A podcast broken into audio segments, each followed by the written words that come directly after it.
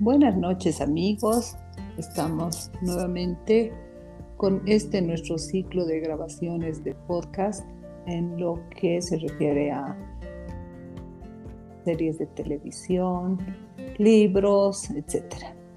Pero como todo lo que empieza debe terminar, en este nuestro episodio número 33 a fines del mes de julio cerramos esta primera temporada con esta temática que les he mencionado a propósito de el pronto aniversario de nuestro país, de nuestro Estado plurinacional de Bolivia, donde estaremos empezando y dando inicio a un nuevo ciclo, una nueva temporada con una temática diferente.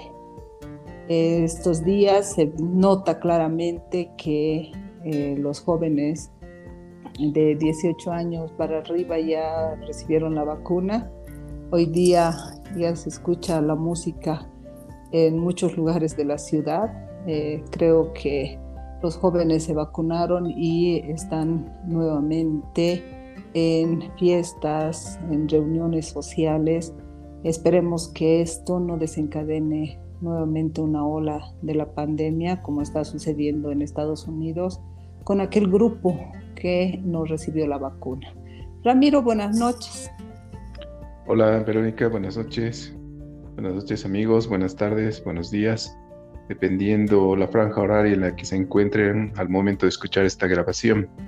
Hoy es sábado 31 de julio del año 2021 y como lo acabas de mencionar, este es el podcast número 33 33 es un número que me gusta muchísimo, muy simbólico, y precisamente con el fin de julio se cierra este primer ciclo.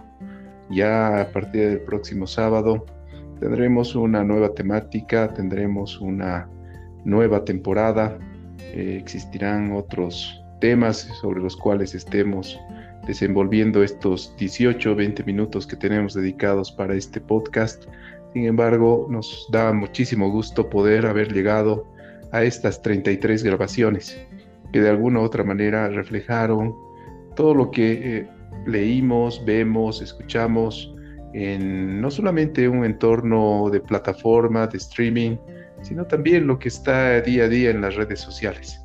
Por lo tanto, vamos a concluir esta primera temporada haciendo referencia a aquello que estamos leyendo, aquello que estamos viendo y sobre todo eh, hablando un poquito sobre esto que nos ha dado mucho gusto poder iniciar y por supuesto continuará en el tiempo. Así es. Eh, continuando con este último episodio y la temática, eh, esta semana estuvimos viendo una serie que es bastante escalofriante. Todavía no hemos terminado, a pesar de que la serie tiene pocos episodios. Estamos con eh, La muchacha de la limpieza. Realmente eh, nos ha atrapado por cómo eh, la mafia puede ir cubriendo todos, todo aquello que va realizando en cuanto a asesinatos, en cuanto a corrupción, trata de blancas, drogadicción, pero cómo la, el poder puede llevar a que eh, se vean afectados seres o personas inocentes, ¿no? Esta miniserie se encuentra disponible en HBO Max y tiene, si no estoy equivocado, nueve episodios. Pero lo que más me llama la atención es cómo, y seguramente eso eh, debe ser parte de una situación bastante difícil que en algún momento debió atravesar, por lo menos, o reflejarlo así, el, autor de esta, de esta serie, a, nivel de argumento me refiero, donde eh, una necesidad imperiosa hace que una persona con una capacidad de, llevar adelante su trabajo pueda eh, incurrir en actos delictivos. Pero bueno, no vamos a hacer un spoiler de esto, simplemente es una miniserie que de alguna otra forma refleja lo que puede ocurrir en una sociedad donde los valores eh, van quedando más atrás y lo que prevalece es la necesidad de atención de, eso, precisamente, la urgencia, la necesidad, la atención. en este caso es una emergencia sanitaria, un, un aspecto de salud que obliga al personaje a realizar ese tipo de actividad. Pero bueno, es, es algo que eh, se manifiesta en la sociedad y así lo ha plasmado el director de esta miniserie bastante interesante. Me gusta, me gusta mucho cómo se desenvuelven los personajes, el escenario, eh, los ambientes donde son recreados. Eh, es una serie muy atractiva, cada episodio tiene una hora y nos ha faltado la semana para poder terminar esos nueve episodios. Esperemos que en las próximas horas eh, podamos concluir también ese, este, esta miniserie, ¿no?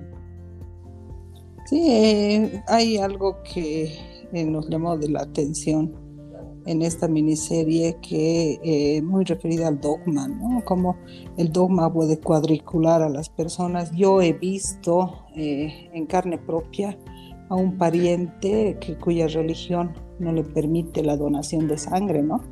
También podemos ver esto en, en esta miniserie, es algo que conversábamos, que eh, los testigos de Jehová, bueno, su religión les prohíbe las transfusiones de sangre, ¿no?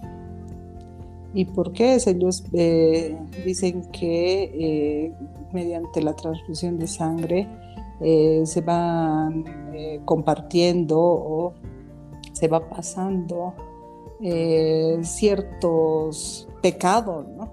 Y no les importa morir y con tal de no recibir transfusión de sangre. Eh, ellos se basan en el libro de Génesis, donde dice que nadie comerá o nadie beberá sangre.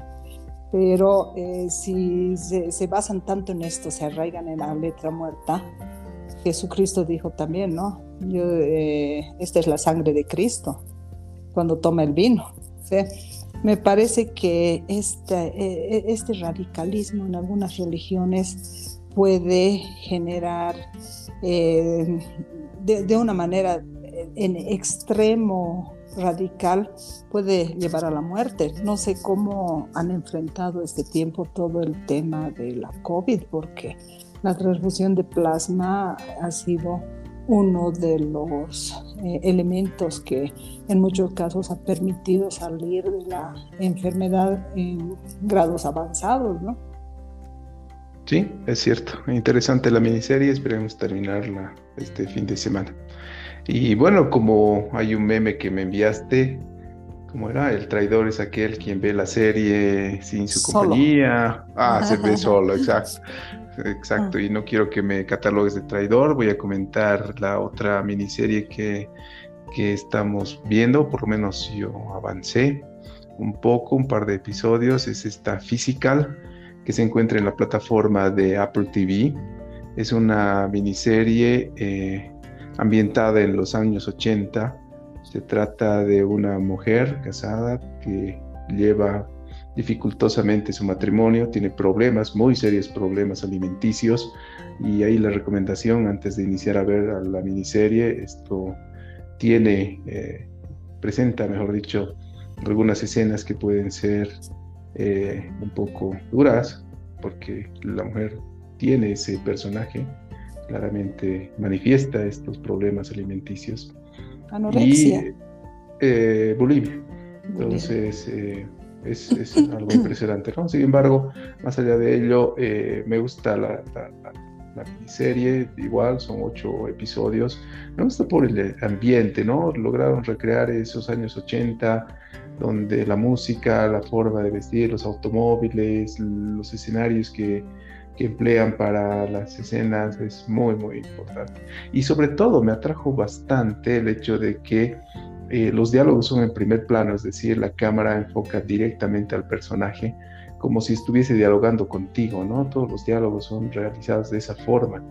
Entonces uno puede ver eh, a los ojos al actor, y bueno, eh, en una pantalla grande creo que eso es bastante impresionante. Entonces me gusta mucho la banda de sonido una vez más, es algo que lo he venido repitiendo muchas veces, ese gusto que tengo por la música y ver una miniserie con música de los 80, la música disco, que bueno, es de mi época, ¿no?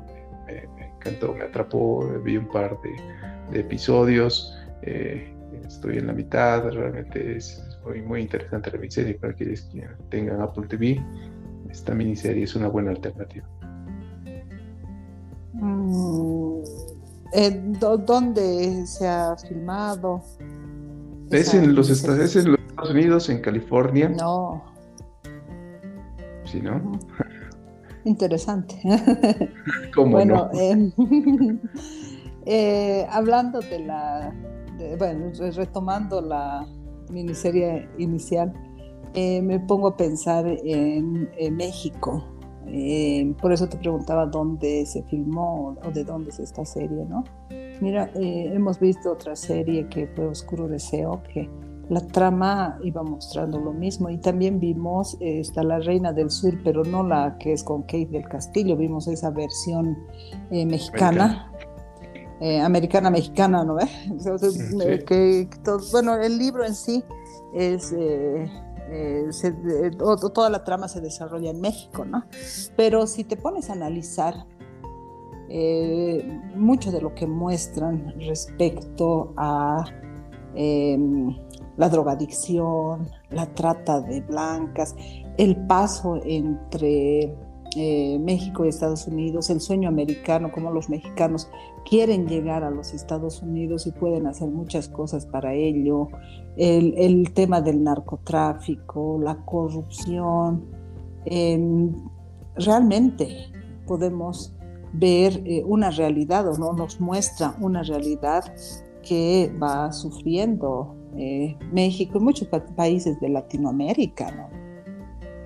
Sí, es cierto, eh, las miniseries que están eh, más rankeadas tanto en Netflix como en, HBO, aquellas latinas tienen ese, ese argumento donde la parte está del narcotráfico, el crimen organizado, es, el, es precisamente eso, ¿no? El argumento que utilizan para poder llegar a más espectadores. Hablando de Netflix y para también eh, acotar un poco sobre precisamente estos temas que tratamos, no solamente miniseries, sino también libros. Yo sé que has estado y continúas y continuarás muy entretenida con tu libro porque aún te falta mucho por leer. Yo esta semana comencé a leer otro libro que titula Aquí no hay reglas. Aquí no hay reglas y el autor es Reed Hastings. Y me dirás quién es Reed Hastings. Y pues es nada menos que el CEO de Netflix. ¿no? Este libro habla de Netflix y la cultura de la reinvención. Aquí no hay reglas. Me apareció en el portal de Amazon. Eh, lo compré, empecé a leer en la Kindle y relata de primera mano cómo Netflix logró bueno, uno, ganarle la, competencia a Blockbuster, seguramente te acordarás de aquellos tiempos, creo que acá en La Paz no había Blockbuster, ¿no? Tenía, teníamos el Errols, donde podíamos rentar los cassettes de, películas y luego creo que podíamos alquilar los, los DVDs. Pero eh, cuenta, ¿no? Como lleva adelante eh, esta empresa, la filosofía que tiene al interior de ella. Hay tres eh, pasos, tres recomendaciones importantes para que toda empresa pueda alcanzar el éxito en base a esta experiencia que tuvo con Netflix. Netflix viene de flexibilidad, o sea, no, no, no lo sabía, ¿no? Netflix, Netflix, la parte de flexibilidad. Entonces, eh, precisamente es eso, es una empresa muy flexible, donde no existen reglas, donde eh, el, eh, trabajador, el, que forma parte de la institución de la compañía, es alguien de confianza y por lo tanto las reglas, los límites no existen, dando rienda suelta a la creatividad. Y esto creo que fue una de las fórmulas importantes que utilizó Netflix para poder imponerse en esta nueva era que ha traído consigo el poder disfrutar mm, de miniseries, de películas en un dispositivo móvil, en un televisor o en una computadora. Espero terminar esta semana este libro. Me gusta, viene del lado de, de ese género que me apasiona, histórico, tecnológico, mejor si está redactado así, en primera persona, donde uno va inclusive sumergiéndose en cada una de esas escenas, de esos recuerdos que va utilizando el autor para transmitir su conocimiento. Esa flexibilidad a la que haces referencia, eh, yo he visto con muchas empresas internacionales, ¿no? las empresas más grandes, los chinos también, eh, tienen e, ese tipo de políticas. Eh, lastimosamente nuestra cultura no nos permite o nosotros no estamos dando paso a ello.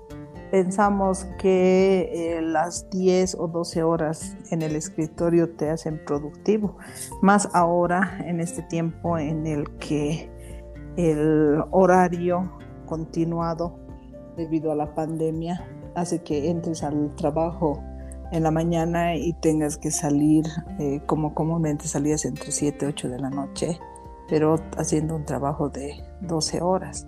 Pensamos que eh, la productividad se mide por la cantidad de horas de trabajo y no es así. Eh, e, e, este tipo de flexibilidad en las empresas se debería dar por el cumplimiento de metas y objetivos porque eh, deberíamos trabajar por objetivos, no, y el salario debería ser por objetivos. El cumplimiento de tus metas y objetivos debería permitirte el hacer una evaluación y ver la productividad, ¿no? Creo que estamos en ese tema un poco retrasados. Creemos que por más horas en el trabajo, mayor productividad. Sí, tienes razón. Quizás eh, sea momento de comenzar a ver esta forma de trabajo que tienen las empresas exitosas y eh, replicarlos o acondicionarlos a nuestro escenario local.